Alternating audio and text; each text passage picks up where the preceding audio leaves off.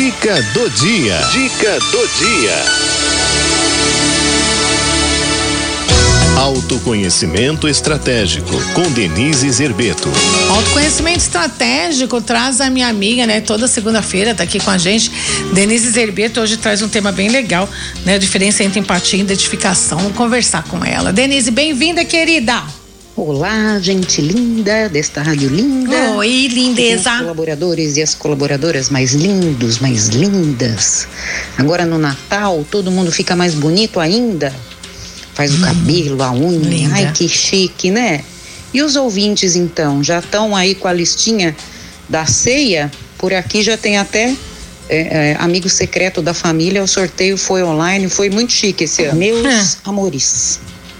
Hoje nós vamos falar sobre uma coisa que não é um pouquinho complexa, mas eu vou falar assim didaticamente. Como vocês são muito tops, vocês vão entender. É assim. É, existem algumas confusões, né, hum. em conceitos, né? Então, compaixão, empatia, identificação, né? Identificação é um conceito que se fala muito pouco. É, e, e a coisa mais interessante é que quando a gente fala de empatia, a empatia é democrática. O que, que é isso? Quando você é uma pessoa empática, a sua empatia ela vai para todas as pessoas que estão ao seu redor. A identificação não. A identificação é uma coisa diferente. E nós temos a compaixão, né? Que é aquele aquela capacidade que a pessoa tem de olhar para algo e não julgar, né? Ver de que maneira ela pode ser útil, mas, por exemplo, vocês imaginam né, uma pessoa que é encontrada é, com uma tentativa de suicídio ou uma overdose, né? Se quem for atender essa pessoa ficar fazendo julgamentos, vai ficar difícil.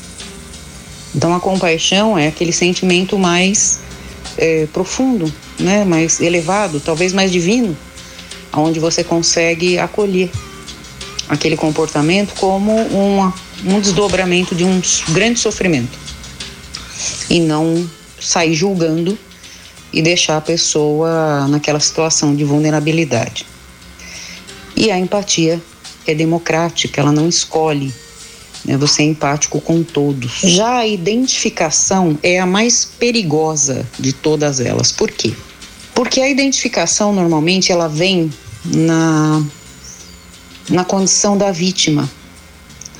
Então você se solidariza ou você se você se coloca ao lado das pessoas que na sua opinião, pela, pelo seu ponto de vista, estão passando ou passaram pela mesma coisa que você. Né? Então, é claro que você tem comunidades, por exemplo, de mães que perderam filhos, de pessoas com câncer, pessoas tentando parar de fumar, parar de beber, isso é identificação. Né? Você se identifica com o outro e você passa a ter um, um certo grau de lealdade com aquela pessoa e essa lealdade ela pode ser um pouco cega, porque mesmo que você tenha tido uma tragédia parecida, a sua história não é parecida. Cada ser humano tem a sua estrada, as suas vivências, suas dores, suas alegrias, enfim. A gente precisa tomar muito cuidado quando a gente faz esse tipo de escolha de comportamentos por identificação. O que, que acontece? Quando você tem esse sentimento de identificação, você pode cair num outro comportamento chamado dissonância cognitiva, eu já falei dele aqui, que é quando tudo que o outro faz ou é certo ou é ruim. Né? Quando você escolhe que tudo que aquela pessoa faz é certo, você fica cego. Né? Então as pessoas falam para você, olha, esse comportamento não está correto um empurrão hoje pode ser uma facada de amanhã. Não, mas ele é tão bonzinho. Não, mas ele não é assim, ele é bom. Não, mas ele se arrependeu, ele pediu desculpa. Então a própria pessoa começa a arrumar explicações numa lógica maluca para justificar. Ou o contrário. Quando a gente, né, no popular, a implicância. Então, tudo que a pessoa faz não presta. Tudo que a pessoa faz é ruim e por aí vai. É nada, né? Então você tem a dissonância cognitiva da parte negativa. Só que quando você faz isso no ambiente de trabalho, você corre um risco, meu povo. Porque se você começar a ter esse tipo de cegueira, é simplesmente por identificação, né? Então, ai, a pessoa perdeu a mãe esse ano. Você perdeu também, pronto. Melhores amigas. Amigas de infância. A pessoa maravilhosa, você vai na casa dela, ela vai na sua. De repente, você esquece das características da personalidade dessa pessoa que lá atrás é, podiam não ter feito tanto sentido assim para você. Então, é ruim você ficar perto das pessoas com as quais você se identifica? De maneira nenhuma. Isso é bom, é balsâmico. Né? É bom você estar tá perto de pessoas que estão passando pela mesma coisa que você, mas você não pode parar de pensar. Né? Você não pode desligar a sua capacidade de discernir entre o certo e o errado e simplesmente partir do princípio que aquela pessoa é maravilhosa.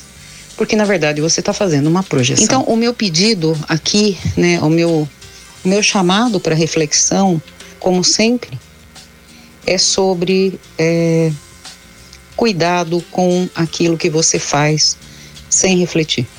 Cuidado com aquilo que você faz, como é que eu vou dizer, por impulso ou sei lá, sem refletir mesmo, né?